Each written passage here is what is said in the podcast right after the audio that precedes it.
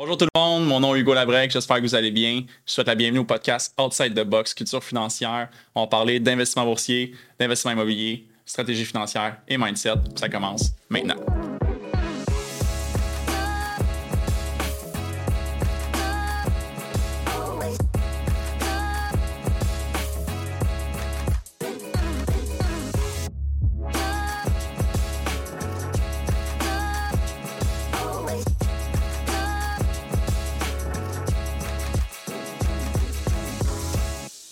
Mon invité d'aujourd'hui, à titre de première conseillère à la vente, Marianne assure la distribution, les services conseils et la mise en marché dans les régions de Montréal et les environs. Elle est active dans le milieu de l'assurance depuis 2007 comme conseillère en sécurité financière. Elle a joint les rangs de RBC Assurance afin d'entretenir les relations d'affaires avec les conseillers, les MGA et les comptes nationaux. Elle a à cœur la réussite des conseillers, puis travaille beaucoup avec la jeune génération qui représente l'avenir et la relève des services financiers. Marie-Anne Ringuette, merci d'avoir accepté de venir euh, sur le podcast Outside the Box. Bonjour, merci. J'ai scrapé un petit peu ton nom. J'ai commencé. je m'excuse. Marianne Ringuette. Marianne Ringuette. Si vous la connaissez déjà, vous allez apprécier l'épisode d'aujourd'hui. Si vous la connaissez pas, vous allez se souvenir de elle. Marianne, je voulais t'inviter parce que euh, comme je l'ai expliqué un petit peu euh, avant qu'on enregistre, tu as été un point tournant dans ma carrière quand je suis arrivé euh, dans l'industrie des services financiers. Je sortais de l'académie de carrière de la bannière avec qui j'étais rattaché. Puis, euh, je pensais d'une façon un petit peu différente. Puis, tu m'as pris dans une salle à part, puis tu m'as fait un talk pendant comme une demi-heure, une heure, puis tu m'as remis un peu à ma place, puis tu m'as rendu sur mon X. Puis, ça m'a permis d'aider beaucoup plus d'entrepreneurs. Puis, c'est le sujet qu'on va discuter aujourd'hui parce que ça aide beaucoup les entrepreneurs. Je crois que c'est un sujet qui pas tout le monde qui aime parler, mais il faut qu'on en parle. Puis c'est un pilier, selon moi, de l'atteinte de tes objectifs, puis c'est l'invalidité. Ouais, en fait, je pense pas que c'est je pense pas que les gens aiment pas en parler, mais je pense plutôt que c'est plus difficile. C'est pas déjà l'invalidité, il y a pas beaucoup de conseillers qui en font. Je pense qu'il y a 11 euh, des courtiers dans le marché qui en font activement, mais si on parle encore plus du marché des entrepreneurs, c'est beaucoup plus complexe. Euh, je pense que les gens sont pas très à l'aise en fait d'en parler. Ouais, puis tu sais euh, on, va y revenir un petit peu, mais concrètement, qu'est-ce qui arrive dans le fond si on n'a pas de plan? Euh, c'est quoi qui c'est quoi qui va nous aider? C'est quoi les ressources auxquelles on a accès si on n'a pas de plan? Si on n'a pas de plan, on parle d'un entrepreneur qui, par exemple, aurait, aurait aucune couverture euh, d'invalidité, par exemple? on pourrait parler de quelqu'un qui est attiré par l'entrepreneuriat, quelqu'un qui veut préparer sa transition, puis là, il y a un plan au travail. C'est souvent ça que les gens se disent. Quand ils veulent... on va, je, comprends ta question. On va, on va retourner à la base. Fait que dans le fond, si, est-ce, que, est-ce qu'on met un plan B en place pour un entrepreneur qui, par exemple, serait, euh, serait à l'emploi d'une entreprise, puis il veut éventuellement. OK, je ouais, exact. Euh, c'est une bonne question parce que quand on parle euh, d'une personne, on va prendre un ingénieur à titre d'exemple, un ingénieur qui travaillerait pour une compagnie XY, puis euh, il pense que dans les prochains mois ou du moins dans la prochaine année, il a l'intention euh, de partir sa firme de consultation, il veut partir à son compte, ben on prépare pas ça la semaine avant là. Il y a beaucoup d'étapes avant. on veut vraiment mettre en place un plan B. Donc par exemple, si on prend l'exemple d'un entrepreneur qui a déjà de l'invalidité de longue durée au niveau de son plan collectif, mais on pourrait venir faire un top-up, comme on dit dans le jargon, donc venir complémenter son assurance collective. Puis, on s'assurerait, par exemple, de mettre une option d'assurabilité future qui nous permettrait de venir remplacer totalement ou partiellement son assurance collective au moment qu'il quitterait l'entreprise. Donc, c'est pas, pas quelque chose qu'on fait à la dernière minute. Là. Non, ça, se prépare. oui, ça prend du temps. Il y, a, il y, a, une tarification, il y a une étude de dossier. Puis, je pense que ça va un peu plus loin que, que d'analyser son plan collectif. C'est à la base, connais-tu ton client? Est-ce que tu sais c'est quoi ses aspirations? Euh, où est-ce qu'il s'en va? C'est quoi ses rêves à court, moyen, long terme? Ça aussi, ça fait partie de ton mandat. Ce n'est pas juste de prendre une commande comme hey, salut, j'ai besoin d'un produit d'assurance vie ou je veux protéger mon hypothèque. Je pense que ça fait partie de la relation que tu bâtis avec ton client puis de savoir où est-ce qu'il s'en va. tu vois où dans six mois? Je suis entièrement d'accord. Puis c'est pour ça que je crois beaucoup aux relations long terme dans notre domaine. C'est un peu. Euh, c'est un peu, euh, on dit des fois l'idée du médecin, des finances, si on veut, mais c'est la même relation que le comptable, mais plus intime, parce que tu connais aussi les antécédents médicaux, les antécédents familiaux, puis les gens, évidemment, c'est confidentiel, mais les gens se confient beaucoup, puis euh, ça rentre beaucoup dans l'intimité, comme tu dis, de savoir c'est quoi ses aspirations, ses objectifs, et comment est-ce que cette personne-là réagit ou vit sa vie, ben ça compte quand tu vas l'accompagner, puis tu vas y offrir des ben, solutions. pour la planification, exact. Si tu n'es pas au courant que ton client aspire euh, de s'incorporer, d'avoir d'avoir sa propre business ou de, de devenir travailleur autonome, par exemple, ben tu fais comment pour avoir un plan B, tu fais comment pour planifier euh, le reste? On va prendre l'exemple d'un entrepreneur, par exemple, qui aurait pas planifié. Donc, du jour au lendemain, il décide, moi, je pars à mon compte, je laisse mon assurance collective derrière, je laisse tous mes bénéfices, je recommence à zéro. OK, je comprends. Mais là, si euh, tu n'as pas de preuve de revenus, moi, je me lance à mon compte, je n'ai pas nécessairement des contrats, je n'ai pas nécessairement euh, des sécurités au niveau de mes revenus. Donc, est-ce qu'un assureur va avoir l'appétit de t'assurer? Il va dire, ouais, moi, je te fais mm. confiance, tu gagnais un montant XY dans le passé, je vais t'assurer pour ce montant-là au niveau d'un produit entreprise sans expérience, ben sans historique. Pas du tout. Donc, ça se prépare. Évidemment, il y a des, des, des professionnels établis, il y a des, des, des cadres supérieurs ou, des gens qui ont une profession, euh, tu sais, des professions libérales, pardon, là, comme un comptable, euh, je sais pas, un ingénieur. On a une bonne idée qu'il va faire des bons revenus. Il Il va pas les changer 25 cents pour une pièce. Surtout s'il y a comme un 5 à 10 ans d'expérience dans le même domaine. Là, on est capable quand même de... On va être probablement en mesure de faire un offre, évidemment, s'il y avait des revenus qui étaient suffisants. Mais je pense jamais que c'est une bonne nouvelle, une bonne, pardon, euh, une bonne idée de faire les choses à la dernière minute. Ça se planifie, puis je pense que, selon moi, la meilleure solution, c'est vraiment euh, d'aller complémenter son assurance collective, de s'assurer qu'on a euh, beaucoup de sommes optionnelles au niveau des options d'assurabilité future pour venir remplacer mm. l'assurance collective qui est en vigueur. Puis surtout qu'oublie pas, l'assurabilité de nos clients, ça se perd. Hein?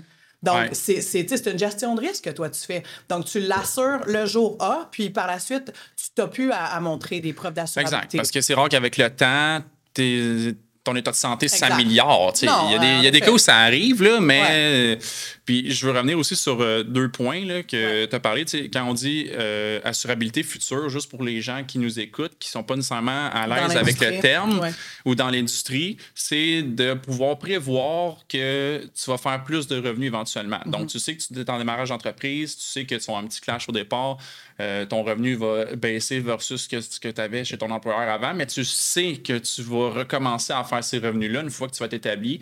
On est en mesure de garantir sur ton état de santé d'aujourd'hui mhm. que tu vas pouvoir avoir ce revenu-là avec ton état de santé puis ton assurabilité en date d'aujourd'hui. C'est ça. Tu n'as plus à donner de preuves en fait de santé. C'est vraiment juste de venir justifier l'aspect financier en démontrant des preuves de revenus euh, pour justifier justement l'augmentation. Oui, exact. on ne rentrera pas dans les détails de ça, mais, mais c'est une option qui est disponible puis c'est une option que vous devriez avoir. En fait, n'importe qui devrait avoir ça. Ben, tous ceux qui aspirent à augmenter leurs revenus puis à améliorer, dans le fond, les mhm. rendements de leur entreprise, c'est sûr qu'il faut le considérer. ça vaut vraiment la peine. J'ose espérer que c'est le cas de tes clients. S'ils n'aspirent pas à plus. Euh, ah, ben là, on ne rentrera pas dans ça, mais euh, ça me fait plaisir quand ça arrive. Disons ça comme ça. Il y a un autre point aussi que je vais revenir avant qu'on passe au mhm. prochain. Euh, tu as dit ça se planifie pas à la dernière minute, puis tu te lances pas à ton compte, puis tu essaies de mettre ton assurance en place, mais ben, non seulement en termes de gestion de risque, mais en termes de comment tu dors le soir. Quand que tu te lances à ton compte, tu as l'habitude de faire un bon roulement, tu as mm-hmm. un bon salaire, tu es établi, puis n'as pas encore vécu c'est quoi prendre le risque, parce que je vais faire allusion quand j'étais en construction dans le passé. Ouais. Euh, moi, une drill qui pétait, une drill à 400 pièces, je m'en foutais. Moi, j'appelais au bureau, amène-moi une drill, puis je oh, même pas m'amener une drill. Je peux te dire qu'à ton compte, la drill à 400 pièces, tu y fais attention. fait que comment tu te sens le soir quand tu te couches, quand c'est toi qui prends le risque, mais c'est souvent un point que les gens réfléchissent beaucoup de se dire hey, s'il m'arrive de quoi, puis je peux pas rentrer de main, genre, c'est quoi je vais faire? Tout fait... me retombe sur les épaules, exact. Que ce soit les frais généraux de, ton temps d'entreprise, euh, tu es, responsable de tout. Là. Exact. Exact. Puis euh, souvent, on s'incorpore, mais tout le monde qui est incorporé, c'est que tu cautionnes personnel euh, quasiment forever. Mm-hmm. c'est bon aussi de, juste au niveau de l'équilibre, des fois on parle de mindset, l'équilibre mindset aussi, non seulement la stratégie financière, puis les outils, mais comment tu te sens, en sachant que tu as mis ça en place. Avant de faire le saut, là, ça vient d'enlever une grosse pression, selon moi, de le faire euh, mm-hmm. dans cet ordre-là à la place. Oui, parce qu'à la base, quand on parle de gestion de risque, on s'entend dans un monde idéal, là, je me servirais d'aucune de mes polices. Moi, j'en suis assurée. je veux dire, avec ma, ma, forme de rémunération, j'ai n'ai pas le choix d'être assurée parce que je suis pas une employée standard. Donc, évidemment, j'ai plusieurs polices d'invalidité. Puis, dans un monde idéal, jamais me paierait ces polices-là. Mais de savoir qu'elles sont là, de savoir que j'ai un remplacement mm. de revenus s'il arrive quelque chose, surtout que dans mon cas, je suis pas, je suis pas mariée, j'ai pas, j'ai pas mm-hmm. quelqu'un sur qui compter là, si jamais j'avais besoin des revenus. Donc, euh, non, c'est ça. La gestion de risque est hyper importante, que ce soit pour la morbidité, pour gérer la morbidité, la mortalité, bref, c'est des Ouais. choses qu'il faut planifier. C'est plate, on, Ouais. on va se le dire, là, j'aime pas ça parler de la mort ou, ou, euh, ah, le risque de morbidité. Il y a, rien Ouais. d'intéressant là-dedans, là. mais c'est nécessaire, c'est Ouais, vraiment puis il faut, nécessaire. faut quand même aussi appeler un chat un chat. sais. Il y a personne qui a été en invalidité qui savait que ça allait arriver. là, non, on va se le dire. ben, là. exact. Même chose avec le décès aussi. C'est une partie intégr- intégrante de l'assurance quand on en parle. L'assurance peut se voir comme un investissement quand on fait de l'assurance vie, mais gros, au final, c'est la première partie du plan financier qu'on parle parce que euh, souvent, je demande aux gens qui me disent Ah, je sais pas, je n'ai vraiment besoin d'une. Je leur demande ben, As-tu assez pour arrêter maintenant? Mm-hmm. continuer. Genre, si tu as suffisamment de cash flow qui rentre, peut-être tu pas besoin, c'est vrai. Tu sais, si tu en as assez Encore qui là, rentre. Encore là, mais- tu connais combien de monde qui a assez de cash flow, assez de revenus résiduels pour pour pas avoir d'invalidité jusqu'à Ouais, 65 pas, ans. pas tant que ça. Écoute, j'ai 36 ans, je gagne bien ma vie. Je considère que quand même, j'ai mis beaucoup d'argent de côté, mais jamais j'ai assez d'argent de côté pour me rendre à 65 ans. C'est impossible. Ouais. Honnêtement, là, avec l'argent de côté, je pense que je t'offrais 2,5. Ouais. Même pas, là, je veux dire, c'est incroyable. Fait que non, c'est complètement ridicule. Ouais. là. Puis, puis quelqu'un qui est brillant, pourquoi tu vas aller t'appauvrir ou dilapider ton entreprise alors que tu pourrais avoir une police qui va venir financer? C'est Ouais. ça qu'on fait, dans le fond. Va- c'est ça un peu l'idée du levier. Puis moi, c'est ce qui m'a permis de voir l'assurance différemment au départ, là, parce que moi, j'aime pas ça vendre une assurance. Non, je comprends. J'aime ça mettre en place une stratégie puis voir, faire voir les choses différemment Ouais. aux gens que j'accompagne. Puis c'est le même principe qu'en immobilier. Dans le fond, l'immobilier est payante parce que tu utilises l'argent de la banque pour faire Mm-hmm. ton investissement. Mais c'est le même principe avec l'assurance. Pourquoi est-ce que tu prendrais le risque au complet quand tu peux, dans Exact. le fond, faire prendre le risque à un assureur pour une fraction du prix? Tu sais, tu payes ta prime. Pour une puis- fraction du prix, exactement, Exact. c'est le mot-clé. Exact. Fait que moi, c'est un peu comme ça je le vois. Puis. euh, Est-ce que je peux revenir sur une question que tu m'as posée? Ouais. Parce qu'au départ, quand, quand tu m'as posé la question, tu as dit, euh, tu m'as demandé qu'est-ce qui arrive. Oui, qu'est-ce qui arriverait à un entrepreneur qui n'aurait pas mis en place un plan B ou qui n'aurait pas eu une solution euh, alternative quand, quand il quitte Ouais. son emploi? Puis c'est vraiment une bonne question. Puis en fait, au Québec, je te dirais que c'est c'est très provincial, là, ce que je vais Ouais. dire. Il y a comme une pensée magique au Québec, là, que le gouvernement va être là pour toi. Puis le gouvernement va t'aider si jamais tu es invalide. Puis, puis ça m'a toujours fait rire là, quand les gens euh, quand les gens ils me disaient ça, du moins quand, quand j'étais dans le courtage, Ouais. là, quand j'étais courtière. Puis le monde dit Ouais, mais. Puis là, là, je vais parler des employés là, Ouais. et non pas des, des travailleurs autonomes. Puis ils répondaient OK, ben oui, je suis une employée, euh, j'ai pas d'assurance collective, mais c'est pas grave, là, l'assurance emploi va me payer. Puis j'étais assise là, puis je me dis Sont-tu sérieux? Est-ce que les gens connaissent vraiment Ils sont mal informés, la- je pense. Ben, définitivement. Puis d'ailleurs, c'est ton rôle, c'est notre rôle Ouais. d'éduquer nos clients parce que concrètement, là, l'assurance-emploi, là, c'est du court terme. C'est du remplacement de revenus. Il y a un maximum de revenus admissibles. Ouais. Si tu gagnes en haut de, de 62 ou 63 000 le, le- revenu admissible euh, annuel, Oublie le projet. Là. Si tu gagnes 200 000 par année, il n'y Ah non, a euh, aucune chance que tu aies un remplacement qui va se rendre à 200. Non. Donc, il y a un revenu euh, maximal assurable. Écoute, je ne me rappelle pas pour 2023, on est rendu à combien, mais sous toute réserve, je pense que c'est 64 000 le revenu euh, maximal au niveau de, de, de l'assurance emploi. Puis, euh, je pense que les maximums de prestations, c'est 650 par semaine imposable. Donc, tu iras pas loin avec ça. Puis, en part de ça, c'est à court terme. Donc, OK, tant mieux, tu as ça comme éponge à court terme, Ouais. mais, mais what else? T'as quoi d'autre? Puis là, les gens vont dire, ouais, mais au Québec, on a la CNESST, le, le Workers' Compensation.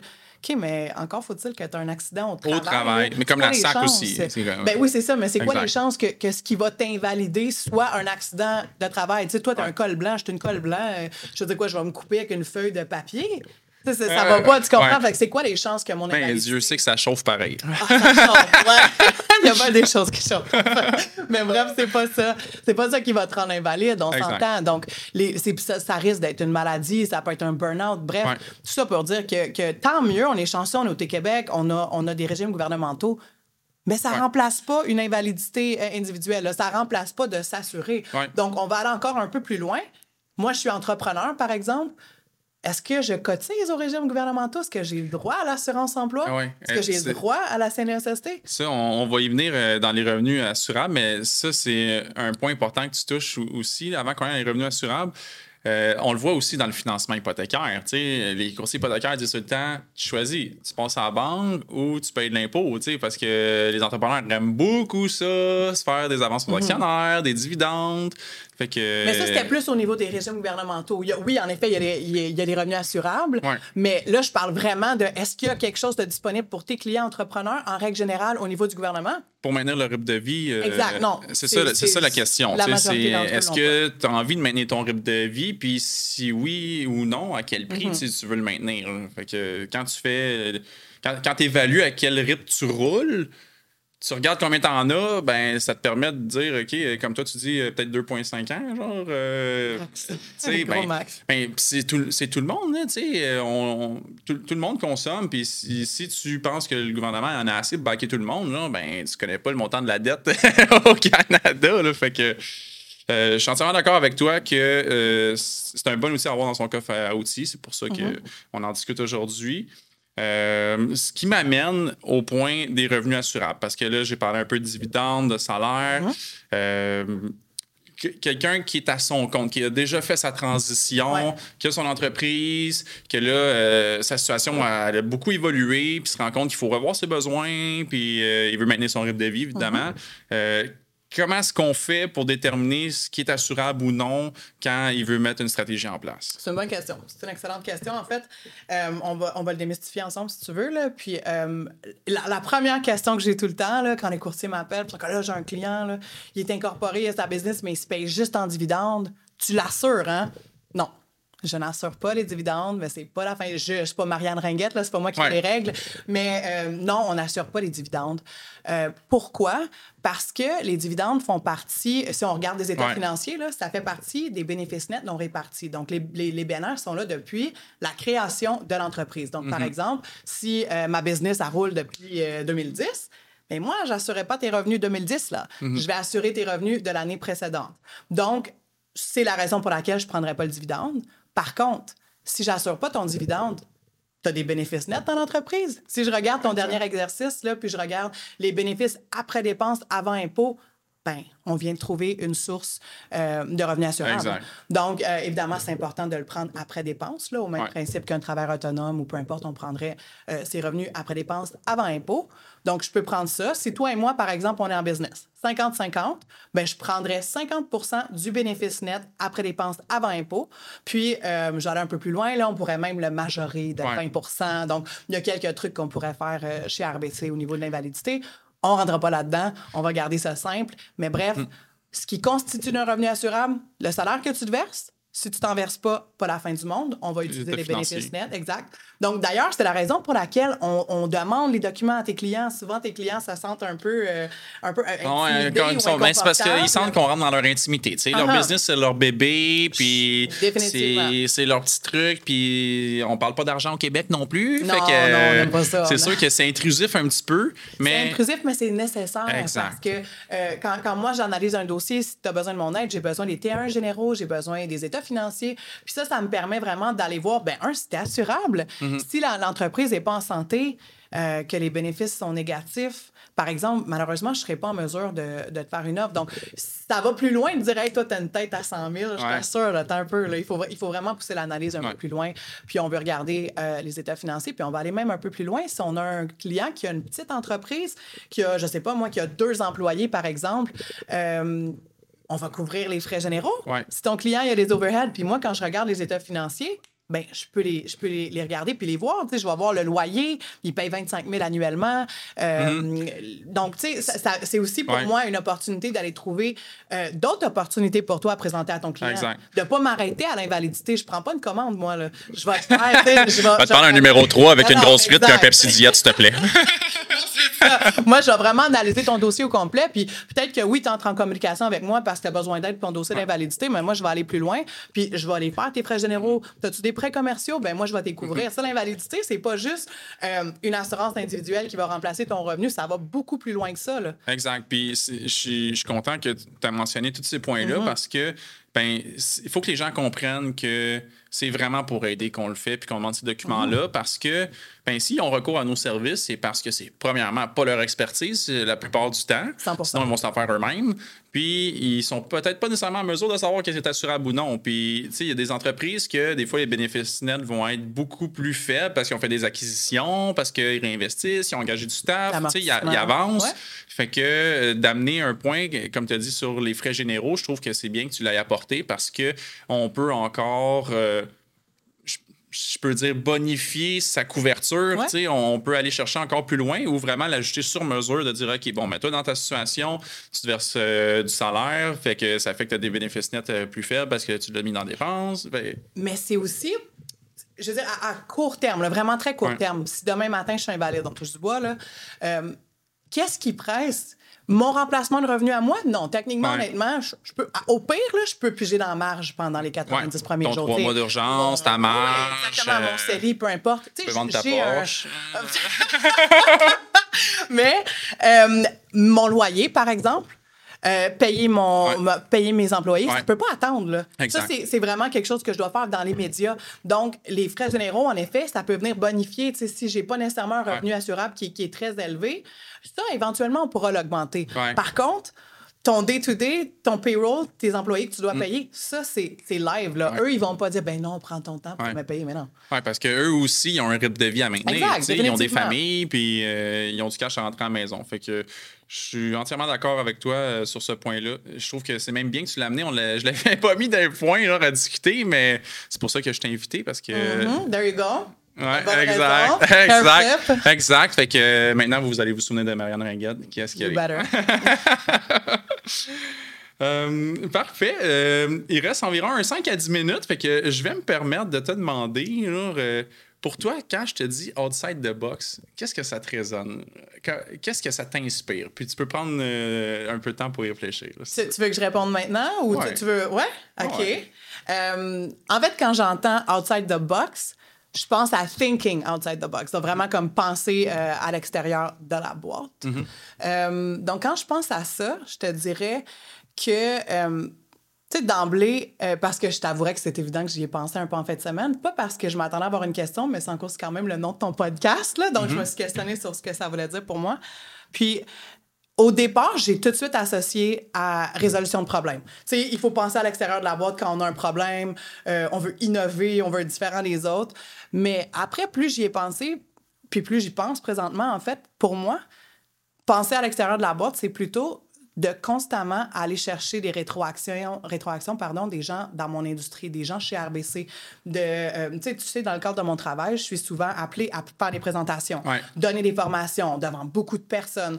Donc, je m'assure toujours d'aller chercher du coaching, du feedback, même à mes courtiers à la limite. Mm-hmm. Quand j'ai fini de donner une formation, ça a duré une heure, deux heures, ben s'il vous plaît, prends cinq minutes de ton temps, je veux ton feedback.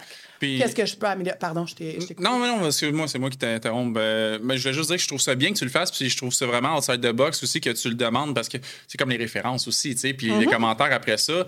On sait qu'il faut les demander, mais on n'ose pas. hein, Je trouve ça. Ben, il faut laisser l'ego de côté. Puis ça, ça n'a pas été euh, très facile pour moi, en fait. Là, c'est pas, je suis pas née, c'était pas inné pour moi là, Mhm. d'aller chercher des rétroactions, de brainstormer. Souvent, euh, quand, je, quand je travaille du nouveau matériel, une nouvelle présentation, ben, je vais aller m'asseoir avec ma vice-présidente China. Puis là, je vais être comme, comment tu me trouves? Mon body language, est-ce que ma position est bonne? Est-ce que mon delivery est bon? Donc, puis, puis- puis là, je- j'en ai pas de l'ego.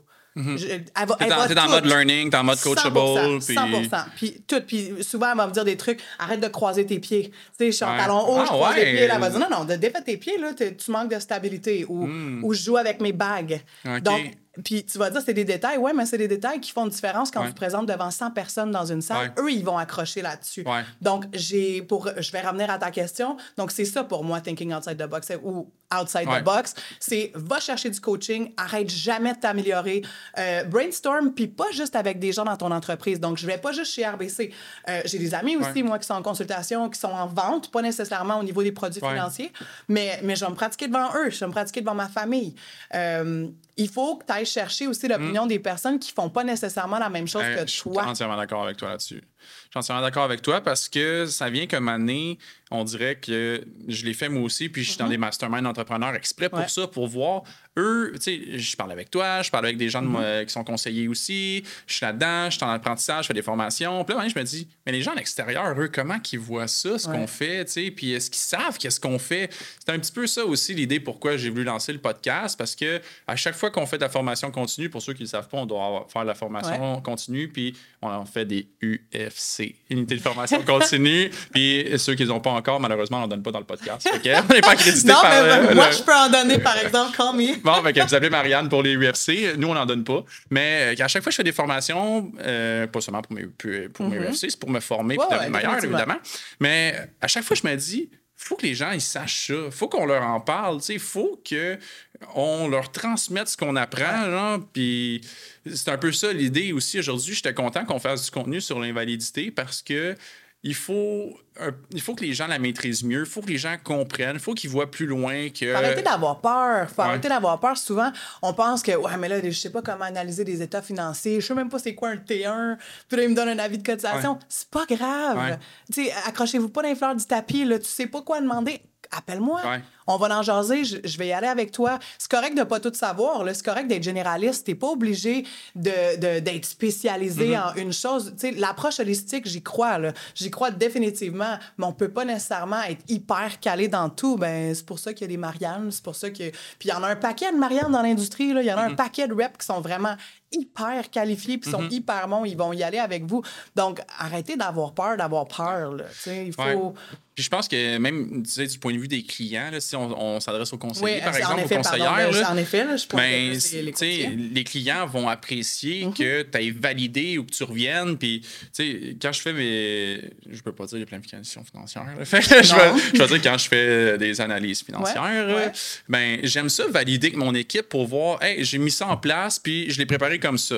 Est-ce que tu es au courant de trucs qui ont changé depuis, genre, que j'ai pas encore euh, eu le temps de, de savoir, c'est pas rendu à moi? Ce que tu viens de dire là, c'est exactement ce que je t'ai répondu par c'est quoi pour moi think outside the box. Ouais. Mais c'est ça. Tu vas chercher les rétroactions d'autres collègues dans l'industrie. Ouais. Tu vas chercher est-ce que, est-ce que toi tu vois quelque chose que j'ai pas vu? Ouais. Euh, Est-ce que tu veux m'accompagner euh, pour aller voir mon, mon client? Donc c'est ça qui est important de faire. Puis d'ailleurs, tu tu sais qu'est-ce que j'ai pensé? Tu sais tantôt quand je t'ai dit c'est pas nécessairement inné.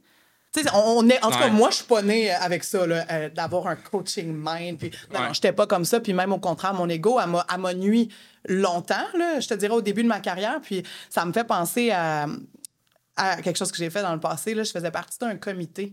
Donc, j'étais sur un comité, puis, puis le but du comité, en fait, puis ça, c'était dans mon, an- mon ancienne carrière, c'était pas au niveau de... J'étais pas consultante pour Ouais. RBC, là, j'étais courtière.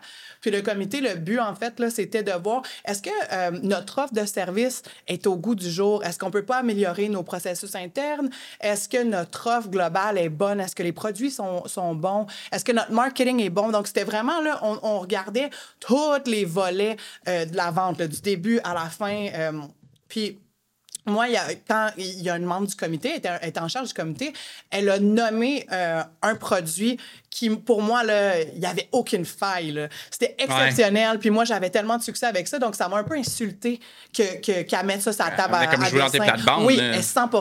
Puis là, elle a dit, bon, ben le produit XY, qu'est-ce qu'on en pense? Puis moi, tout de suite, j'ai dit, euh, excuse-moi, mais je comprends pas pourquoi t'en parles. Il n'y en a pas de problème avec ça. Tout roule vraiment bien. Euh, on changera pas une solution gagnante. Puis elle, elle me répond du tac au tac. Toi, t'es le genre de personne qui fait son pâté chinois avec des pommes de terre. Et elle me répond, euh, elle, elle- elle rajoute, moi, j'aime le céleri rave. Évidemment, sur le coup, je n'ai pas compris son Mhm. analogie de patate, là, on s'entend, j'avais aucune idée de ce qu'elle voulait dire, mais avec le recul, parce que je me suis calmé les nerfs éventuellement, j'ai compris que j'étais tellement fermée, j'étais zéro coachable, j'étais tellement conservatrice, puis elle avait raison, là. Il Mhm. fallait, il fallait qu'on les révise parce que, écoute, je pense que ça avait été fait en 1987, notre Ouais. offre de service, si bon. Ouais, mais là. t'étais dans une zone de confort où est-ce que Exactement, ça allait bien.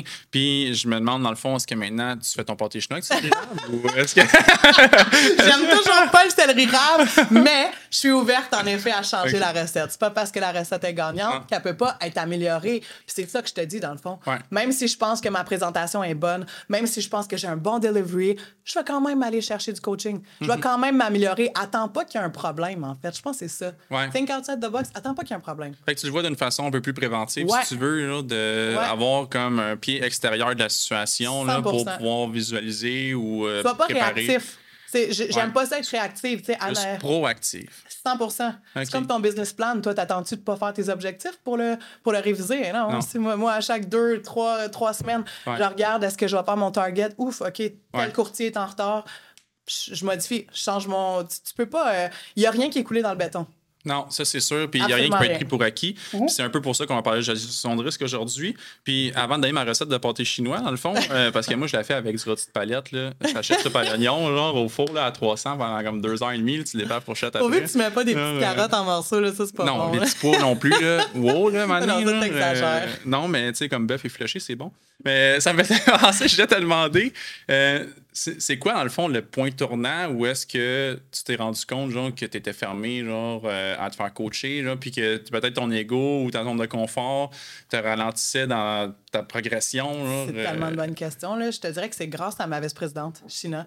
Shina, elle a, elle a vraiment, euh, elle a vraiment cru en moi. Puis quand j'ai été interviewée pour RBC, je le sentais que, que, elle croyait en moi. La façon qu'elle me regardait dans les interviews, euh, les questions qu'elle me posait. Puis quand ça a été le moment de me faire une offre, elle a été hyper transparente avec moi. Puis elle a dit J'ai une crainte. Je dis, OK, ouais, c'est quoi? Elle dit, j'ai peur que tu sois pas ouverte au coaching. J'ai peur que euh, le fait que tu as été courtière longtemps, que tu n'es pas habitué de te faire euh, micromanage. Puis elle a dit, pas mon intention de te micromanage, mais t'es nouvelle, là, tu commences comme consultante, puis en plus, j'avais des grosses chaussures à, à, à- combler, là, une grosse pointure, pardon, parce que Shina, qui était devenue vice-présidente, c'est son rôle à elle que, que je venais Ouais. prendre. Donc, euh, sa crainte, c'est ça, c'est que je sois pas coachable, puis ça m'avait marqué. J'ai risqué peut-être de pas avoir la job, puis honnêtement, c'était c'était ma carrière de rêve. là. Je voulais vraiment avoir ce poste-là. Donc, quand elle a dit ça, c'est jamais parti de mon cerveau. J'ai dit, moi, là, je m'en vais là avec l'esprit ouvert.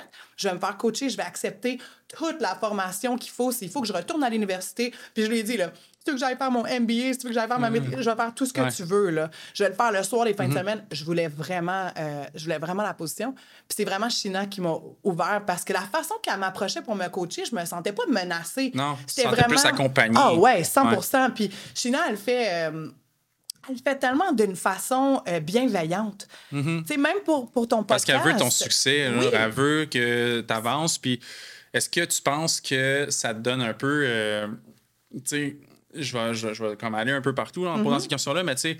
Des fois, c'est difficile pour l'entrepreneur de le faire pour lui, Uh-huh. mais quand il était pour quelqu'un, genre, il y a comme des comptes à rendre, si tu veux, genre, puis comme dedicate, genre, puis avec le temps, il finit par le faire pour lui, mais est-ce que tu avais l'impression, pas d'être redevable, mais tu sais, de pas vouloir décevoir, de décevoir, si tu veux, tu sais, avoir quelque chose en toi, puis tu voulais deliver, tu sais, est-ce que tu penses que ça a été une motivation, C'est drôle que tu dises ça parce que là, en plus, tu parles à quelqu'un qui. Moi, je suis une employée, mais j'ai pas de salaire. Ouais. Donc, j'ai vraiment une structure de rémunération, ré- rémunération pardon, qui, est- qui, qui est particulière dans Ouais. l'industrie. Donc, oui, je me sens que je vais jamais décevoir ma vice-présidente, évidemment. Je veux qu'elle soit fière parce qu'évidemment, je suis son poulain. Là. Ouais. Elle a investi sur moi à m'engager. Donc, je vais jamais la décevoir. Mais outre ça, je veux pas me décevoir moi non plus. Exact. Les objectifs, moi, je vois ça comme Ouais. je run ma business. RBC, c'est mon client. J'ai des objectifs annuels de XY. Mm-hmm. Puis euh, voici ce que tu dois faire afin d'y arriver. Puis Mm-hmm. s'il faut, tu sais, ma ligne est pas droite. Là. Imagine une ligne qui est all over the place, qui est vraiment. Puis ton chemin, il sera jamais droit. Là. Donc, donc, je sais pas si je réponds bien à la question. Ouais, je trouve que tu mais réponds bien à la oui, question. Je sens que j'ai- une obligation de livrer la marchandise Ouais. pour pas décevoir China. Donc, je suis comme un entrepreneur. Ouais. Mais je suis redevable quand même. Je veux pas, je veux Ouais. pas décevoir mon, mon, mon client. Mais est-ce que, est que tu penses vraiment que les entrepreneurs ont pas de compte à rendre? Dans le sens- je pense qu'ils ont des comptes à rendre parce que si en bout de ligne, il y a les pas la client, aux fournisseurs, Ben oui. euh, tout le Puis- temps des comptes rendre à qui quelqu'un. sont tributaires d'un paquet de facteurs. Là. Donc, Ouais. je pense que c'est pire en plus quand tu es entrepreneur. Tu sais, je, Ouais. je m'imagine, on va dire que tu es marié, tu as des enfants, tu rentres à la maison. Hey, tu as, quand même euh, t'as une famille. Là, à- Euh, moi, je te dis que oui. En effet, ben oui, avec deux enfants. moi, je, te, moi, je te dis que oui quand même. Là, euh, puis c'est c'est- c'est pour ça qu'on parle aussi de mindset dans le podcast parce que c'est vraiment important. tu sais, Autant dans ton plan d'affaires, tu sais, tu regardes un peu ta vision, c'est où. Puis moi, j'ai fait l'exercice de regarder mes anciens plans d'affaires. Tu sais, Mettons Oh mon God. 2017, 2018, 2019. Puis ça donne tellement de gaz de faire Damn, je me suis rendu. Ça n'a pas, pas en tout Ouais. été comme je pensais. J'avais écrit genre différemment, mais où je voulais me rendre, mettons, dans 5 ans. Tu regardes Ouais. 2017 puis 2023. J'ai fait I need new goals. Yeah. Oh, damn. Yeah. euh, C'est quoi mon What's next? Ouais, What's exact. next. Ouais, c'est- important de te poser la question What's next?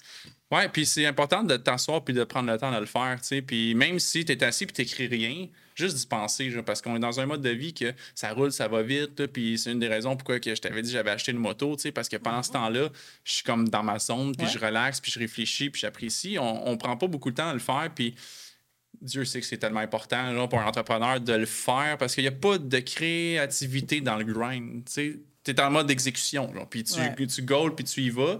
Puis quand tu prends le temps pour t'asseoir, puis tu y penses, ou quand tu prends le temps de discuter avec ton conseiller, puis que tu mets sur la table là, des objectifs, ben, euh, je pense que ça peut vraiment t'amener ailleurs, puis ça peut remettre les pendules à l'heure aussi. Ouais. 100 Ben, merci Marianne pour euh, m'avoir assisté dans cet épisode-là. J'espère que ça vous a plu. Vous- vous pouvez- euh, comment est-ce que les gens peuvent te rejoindre s'ils veulent entrer en contact avec toi pour les gens de l'industrie qui voudraient euh, Pour collaborer les avec courtiers, toi? ouais, Ouais. pour les courtiers, les comptes nationaux, euh, si je suis votre consultante, évidemment, vous pouvez communiquer avec moi. Vous avez mes, mes coordonnées par vos agents généraux. Sinon, tes clients, évidemment, ne peuvent pas communiquer avec moi, mais quand vous faites affaire avec Hugo, ben, Hugo Paris-Cochet, il fait affaire avec moi. Donc, ça me ferait plaisir de, de vous aider. Ben, merci, puis je vous souhaite à une bonne journée. On se voit pour le prochain épisode. Salut!